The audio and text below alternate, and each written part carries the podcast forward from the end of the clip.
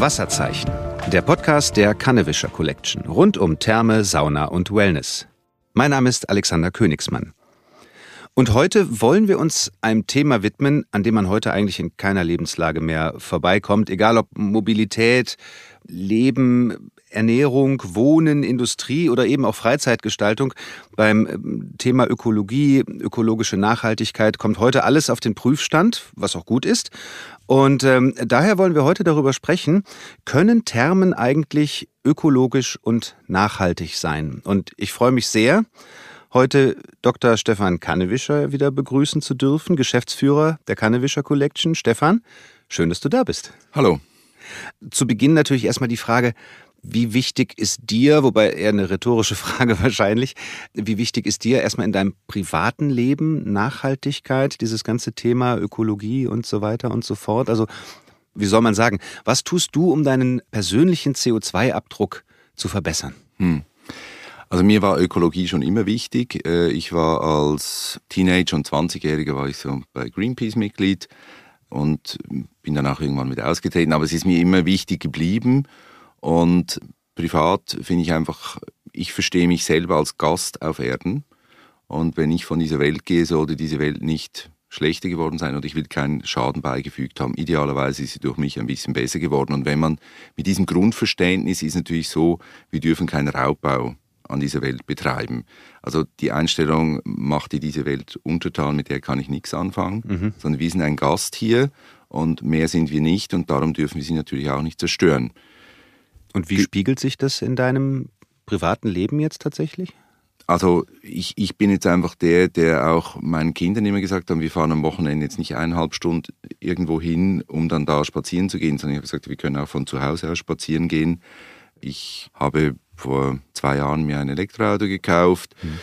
Wobei, ob jetzt das wirklich besser ist, darüber wird gestritten. Ja. Ich habe zumindest zu Hause Wasserstrom also kein CO2-Verbrauch auf dem Strom. Und ich fahre, wenn es geht, mit dem E-Bike ins Büro und meine ganzen Geschäftsreisen sind alle mit der Bahn. Wobei ich das jetzt nicht unbedingt aus ökologischen Gründen tue, sondern weil ich einfach die Zeit in der Bahn produktiv nutzen kann, um zu arbeiten oder zu essen oder auch mal eine Zeitung zu lesen. Ja, und äh, das Thema Deutsche Bahn hatten wir heute schon im Vorgespräch. Manchmal ist die Zeit, die man da hat zum Lesen und äh, Essen und ein Telefongespräch zu führen ein bisschen länger, als man eigentlich ja, möchte. Wobei, ja, wobei die, die Deutsche Bahn ist besser als ihr Ruf. Ich bin ein sehr begeisterter Bahnfahrer. Ja gut, aber du bist Schweizer. ja. ja. Also der Vergleich äh, ist ja quasi, also ja, die, die Schweizer waren früher perfekt. Ja. Äh, das hat aber ein bisschen nachgelassen. Also auch in der Schweiz äh, die Pünktlichkeit und der IC ist natürlich ein wahnsinnig komfortabler Zug. So einen schönen, Zug haben, wir, ja. so einen schönen Zug haben wir in der Schweiz Habt ihr Schweizer? Ja. Seid ihr nee. ein bisschen neidisch auf ja, uns Deutsche? Absolut, ja, absolut. Okay. Auf den IC schon. Ja. Hast du mitbekommen, kleiner Einschub äh, am Rande, äh, macht man so bei Podcasts, habe ich gehört. Es gab jetzt einen Prozess in Japan, glaube ich. Hast du das mitbekommen? Da ist ein, ich weiß nicht, ob es Straßenbahn- oder S-Bahn-Fahrer war, der ist eine Minute zu spät in den Bahnhof eingefahren und wurde deswegen verurteilt. Okay. Nein, das, so ist es in der Schweiz also nicht. Nein. Und in Deutschland natürlich nicht, sonst gäbe es keine. Ja, sonst gäbe es keine Bahnfahrer mehr, die genau. essen alle im Knast, um Gottes Willen. Nein. Ähm, ja, wir wollen über das Thema Nachhaltigkeit sprechen und ähm, du hast vollkommen recht. Es fängt ja, und das sagt sich immer so leicht und es ist fast schon eine Floskel, aber es fängt ja A bei einem selbst und B mit den kleinen Dingen an. Ne? Und Absolut. Ähm, das sind ja genau die Sachen, die du gerade genannt hast. Und ähm, Klar, Thema ist bei uns, können Thermen nachhaltig sein. Man hat natürlich im ersten Moment, denkt man immer, ja klar, es muss geheizt werden, es ist einfach wahnsinnig viel Wasser, viel Chemie, Licht, Strom etc. wollen wir gleich drauf eingehen. Aber es ist ja nicht so, dass dein Bruder und du jetzt irgendwie, keine Ahnung, vor zehn Jahren, als das Thema vielleicht irgendwie anfing, groß zu werden, gesagt haben, oh Mist, äh, jetzt müssen wir auch was tun, sondern es ist ja scheinbar tatsächlich so, euer Vater hat das Unternehmen vor 50 Jahren gegründet und hat auch selber in den 80er Jahren schon einen Preis für rationelle Energienutzung bekommen. Er hat natürlich die Firma 1972 gegründet, mitten in der Ölkrise von damals. Also effiziente Energienutzung war damals ein sehr großes Thema. Und äh, dadurch hat er eigentlich immer in diese Richtung gedacht. Und er war dann sehr traurig, dass später dann äh, mit den wieder sehr tiefen äh, Ölpreisen und, und Energiepreisen eigentlich dieses Thema energieeffiziente Technik. Also er hat es jetzt nicht unbedingt nur unter dem ökologischen Aspekt gesehen, sondern auch einfach unter dem Effizienzgedanken. Mhm. ähm, dass das nachher wieder, oftmals konnte er bei den Bauherren, bei den Städten diese energieeffizienten Techniken dann nicht mehr durchbringen und es wurde aus der Investitionsliste gestrichen. Und das Thema ist jetzt natürlich sehr akut geworden, aber hat uns eigentlich immer begleitet und unsere Bäder haben immer einen sehr, sehr hohen Standard gehabt. Ja. Hm. Vielleicht müssen wir auch äh, zu Beginn einmal so ein bisschen darüber sprechen, was, was heißt denn überhaupt für dich oder generell ökologisch nachhaltig zu ökologisch nachhaltig wird definiert als, dass man eben äh, natürliche Ressourcen nur in dem Ausmaß nutzen darf, wie ein Nachwachsen möglich ist. Also das heißt, unser Handeln darf keinen langfristigen Schaden an der Umwelt verursachen. Das ist so die Lehrbuchdefinition. Mhm. Und wenn wir das jetzt mal eben auf eure Thermen legen, sozusagen als Maßstab, ich glaube, dann müssen wir so ein ganz kleines bisschen unterscheiden, weil ihr, also viele Thermen ja nicht nur baut, sondern ja auch betreibt. Und ich glaube, mhm. da müssen wir über zwei verschiedene Dinge sprechen. Das eine ja. ist natürlich der Bau als solcher, der schon im besten Falle so, so ökologisch und nachhaltig wie möglich vonstatten gehen sollte. Und dann der Betrieb natürlich an zweiter mhm. Stelle. Fangen wir genau. beim Bau mal an. Wie kann man denn nachhaltig eine Therme bauen? Ja, also wie gesagt, wir haben eigentlich schon Bisher haben wir eigentlich immer darauf geachtet, dass eine sparsame Hülle ist. Also wenn du einen Gebäudekubus baust, der so auskragende Finger hat, mhm. dann hat du eine viel größere Oberfläche und du hast durch das natürlich schon viel mehr Wärmeverluste an der Gebäudehülle. Selbst wenn diese Gebäudehülle sehr gut isoliert wird. Also die Isolation ist natürlich ein wichtiges Thema auch. Und wir haben eigentlich Thermen schon immer quasi im Passivhausstandard gebaut, ohne sie zu zertifizieren. Mhm. Äh, wir haben immer Wärmerückgewinnung drin gehabt. Wir haben immer schon äh, Geothermie genutzt, natürlich, also sprich das Thermalwasser genutzt, Thermalwasser entwärmt. Und wir haben eigentlich eben seit den 70er Jahren, 80er Jahren auch immer wieder Gas-BHKWs genutzt. Mhm. Ja. Also äh, BHKWs sind Blockheizkraftwerke. Genau. Also ich heize, ich, mit Gas wird äh, Feuer gemacht, damit wird ein Generator getrieben, der Strom produziert und äh, Wärme ist quasi ein Abfallprodukt aus diesem Prozess. Mhm. Bei uns ist aber eher so, dass wir natürlich die Wärme brauchen und der Strom dann einfach mit äh, genutzt wird. Und neu, und das ist eigentlich das, wenn wir heute von ökologischem Bauen reden oder von nachhaltigem Bauen, dann geht es sehr stark um das Thema graue Energie. Also sprich, wie viel CO2 wird verursacht durch den Bau?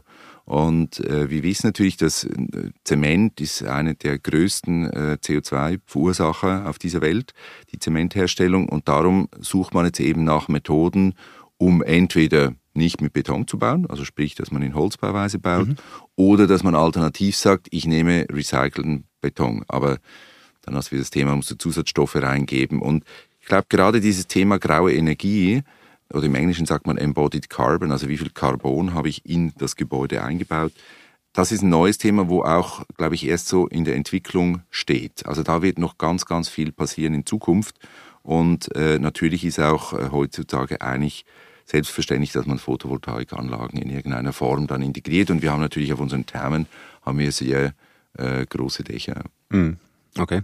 Also das jetzt so äh, Thema Bau, da waren jetzt sehr, sehr viele äh, Punkte, die du genannt hast, die ihr auch beherzigt, wenn, wenn ihr neue Thermen sozusagen konzipiert und baut. Und ähm, das andere ist ja, es gibt ja auch viele Thermen bei euch, die, die sozusagen im Bestand sind, die dann auch dementsprechend verändert werden können noch oder ist es manchmal schwierig? Ja, du stellst die Weichen natürlich im Bau. Mhm. Ja, also wenn du die Anlage halt, äh, ich sage jetzt mal, wenn du so Finger gebaut hast und so, das kannst du nicht mehr verändern. Also du, ja. du stellst die Weichen im Bau, aber umso wichtiger ist es natürlich, weil im Betrieb, also über die gesamte Lebenstage gesehen, ist die Energie, die du im Betrieb verbrauchst oder der CO2-Ausstoß, den du produzierst, über die 20, 30, 40 Jahre Betriebsdauer höher, als was du beim Bau verbrauchst. Also äh, der Fokus muss natürlich darauf sein, was passiert hinterher in der Betriebsphase. Aber wenn du ein Gebäude gebaut hast, ist es schwierig, das fundamental zu verändern. Ja. Mhm. Ähm, aber natürlich kann man es verbessern und das sollte man auch tun. Ja. Ähm, dann lass uns äh, über den Betrieb sprechen. Also ich kann mir vorstellen, dass einfach wahnsinnige Mengen Ressourcen, Strom, Wasser, Wärme ja, vielleicht auch Müll produziert werden ähm, bei ja. euch in den Thermen. Ähm, oder generell gehe ich davon aus, ne, weil auch zum Beispiel, ja, es muss alles desinfiziert, es muss gereinigt werden, es muss aufgeheizt werden. Ihr habt eine Gastronomie angeschlossen, äh, die betrieben werden muss. Genau. Wie kann ich jetzt diesen, diesen Betrieb einer solchen Therme nachhaltig gestalten?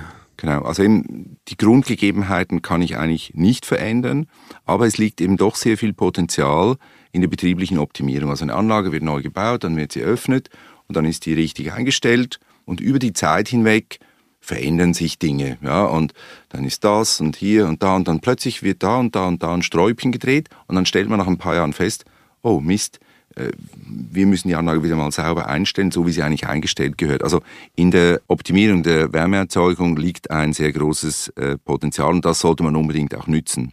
Dann ist auch Licht ein Thema. Mhm. Äh, also zum Beispiel unsere Thermen sind ja ein 24-Stunden-Betrieb. Also wenn unsere Leute aus dem Betrieb rausgehen um 10 Uhr oder um halb elf, dann kommt bereits die Nachtreinigung und die arbeiten bis um 6 und dann sind unsere ersten Leute wieder da. Und oftmals, wenn wir nicht aufpassen, dann läuft plötzlich, brennt das Licht die ganze Nacht in der ganzen Therme, Riesenfestbeleuchtung. Mhm. Und da muss man halt auch sagen, nein, liebe Reinigungsfirma, bitte macht's Licht nur da an, wo ihr gerade am Reinigen seid und macht's aus, wo ihr eben nicht seid. Wir haben schon äh, vor Jahren auch umgestellt auf LED, mhm. also peu à peu, Schritt für Schritt natürlich.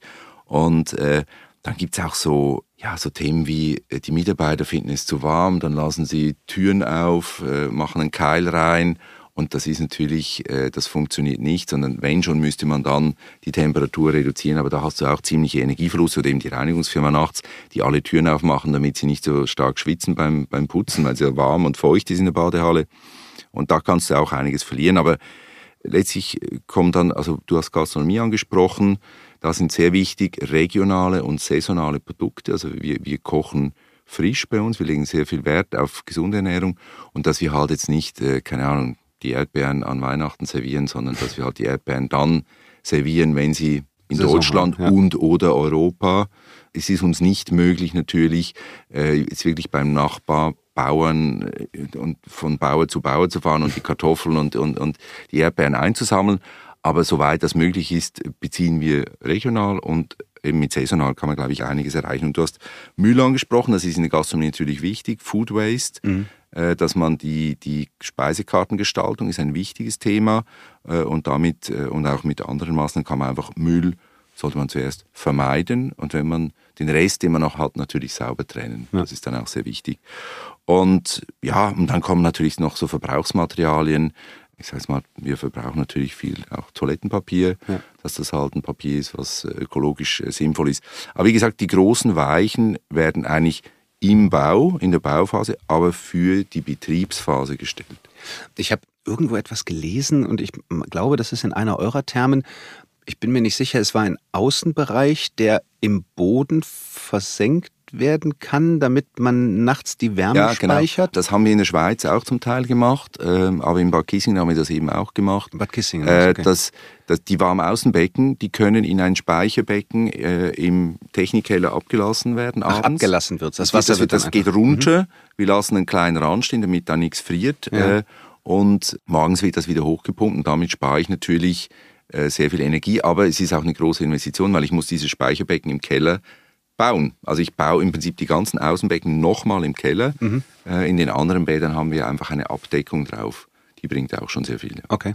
Und wenn du das jetzt mal so ein bisschen äh, im, im Zeitverlauf anschaust, kann man in irgendeiner Form quantifizieren, so eine Form von Ökobilanz? Du hast eben gesagt, man darf nicht mehr verbrauchen, als man selber oder als nachwachsen kann, als man produziert, ja. ähm, in der Definition von ökologischer Nachhaltigkeit. Macht ihr da so ein Monitoring bei euch irgendwie? Genau. Äh, also wir haben, also mein Bruder und ich haben ja 2018 beschlossen, dass wir uns dem Thema stärker widmen wollen und äh, haben eine Strategie auf den Weg äh, gebracht und haben mit Abteilungsleitern, äh, mit unseren Führungskräften zusammen äh, einen Workshop gemacht und äh, um das Thema irgendwie voranzubringen. Und eine wichtige Erkenntnis war, dass wir besser werden müssen im Monitoring unseres Energieverbrauchs. Also dass wir genau verstehen, in welchem Bereich fließt wie viel Energie. Weil nur wenn man weiß, wo man steht, weiß man auch, wo man anpacken kann oder muss und wie ich optimieren kann und dann hinterher auch die Resultate sehe. Und genau gleich erstellen wir auch seit 2018 eine, eine Klimabilanz äh, wo der CO2-Äquivalent, also man macht nicht CO2, sondern CO2-Äquivalente, mhm. äh, weil es auch andere Stoffe gibt als, als nur CO2 und das quasi in CO2 umrechnet. Und diese Klimabilanz erstellen wir seit 2018, um einfach zu sehen, wie wir vorankommen. Ja. Mhm. Damit wir, das ist, früher hat man nur finanzielle Rechnungslegung gemacht, aber das ist wie eine neue Währung. Ja. Das ist wie eine zweite Währung. Ja? Und ich muss das auch dokumentieren und ich denke, dass auch in Zukunft werde ich das auch gegenüber äh, Banken wahrscheinlich finanzieren, also darlegen müssen. Ja, Und, und vielleicht wird es sogar gesetzliche Vorschriften geben, die sagen, du darfst nur so viel und sonst zahlst du mehr Strafsteuern. Klar, und es ist natürlich auch gerade in der heutigen Zeit ein, ein Kriterium, was man, was man durchaus, wenn es positiv ausfällt, nach außen tragen kann. Ne? Also ich meine, das Thema, Absolut. die Leute sind so sensibel, was das angeht. Mhm. Und wenn man sich jetzt auf die Fahne schreiben kann, irgendwie, äh, wir sind in, an der und der Stelle irgendwie so und so energieeffizient und, und nachhaltig und können da was einsparen, das ist natürlich ja fast schon ein Marketinginstrument, oder? Ja, schon, aber man, man darf nicht vergessen, ich meine, unser Fokus ist natürlich, wir wollen unseren Gästen Entspannung und Erholung bieten. Das ist unser Nutzen oder unser Produkt.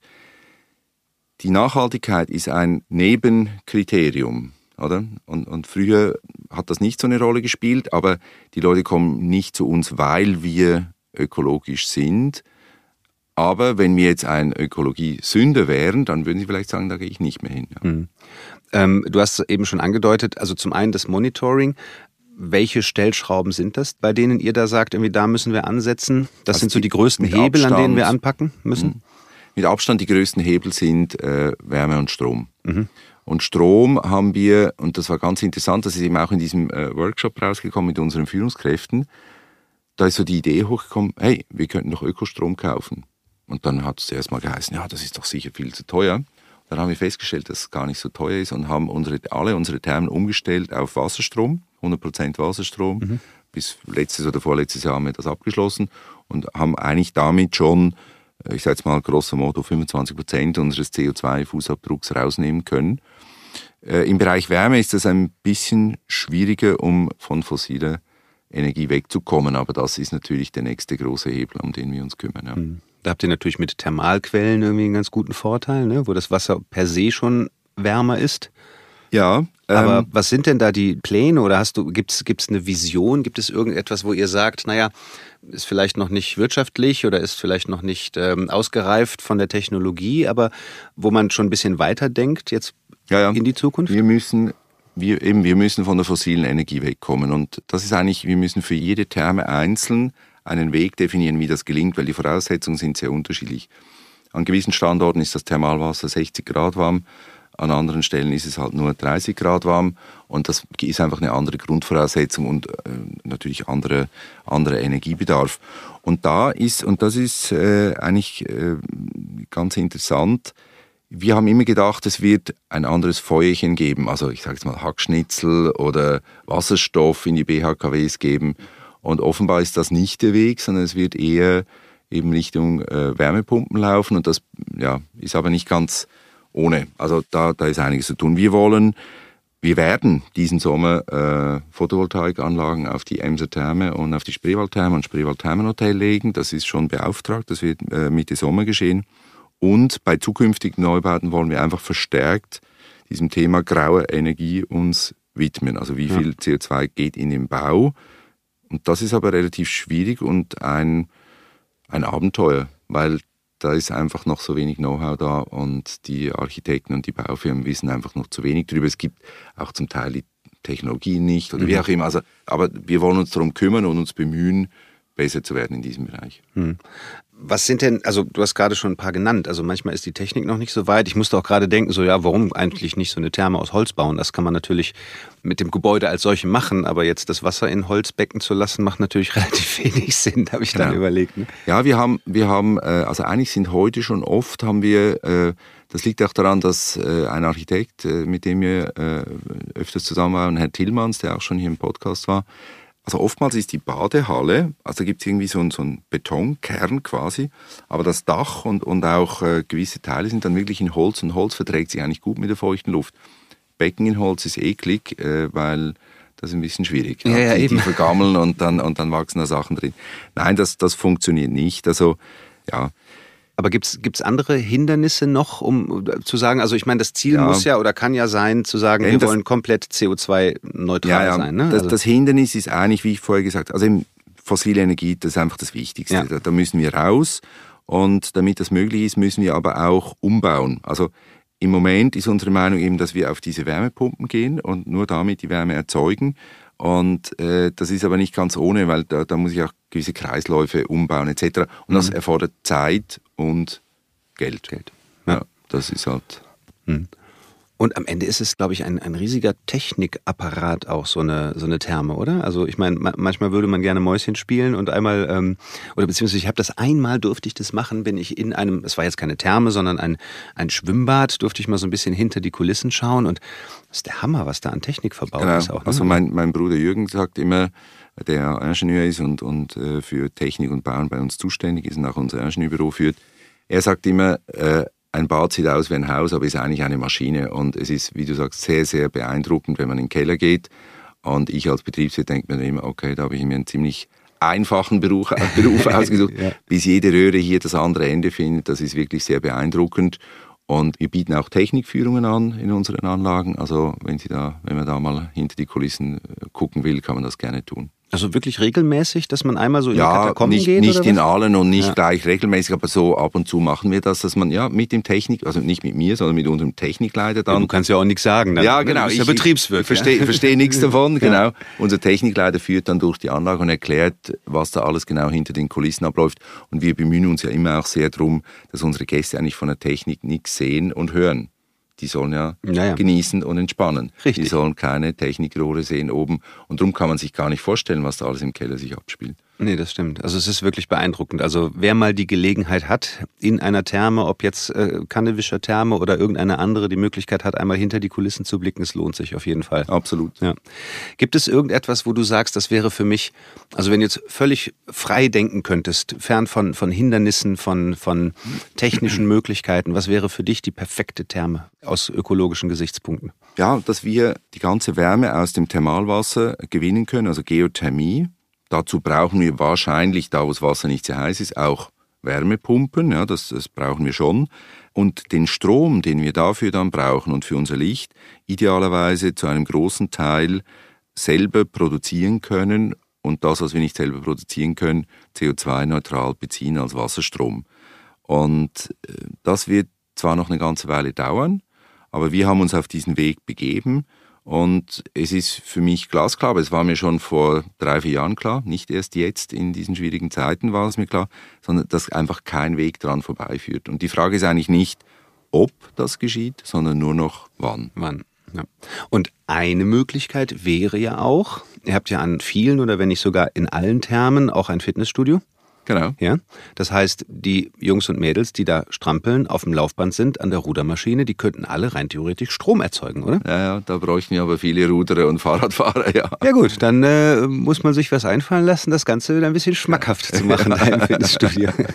ja, aber auch eine Möglichkeit, wo man vielleicht noch die ein oder andere Kilowattstunde herbekommt.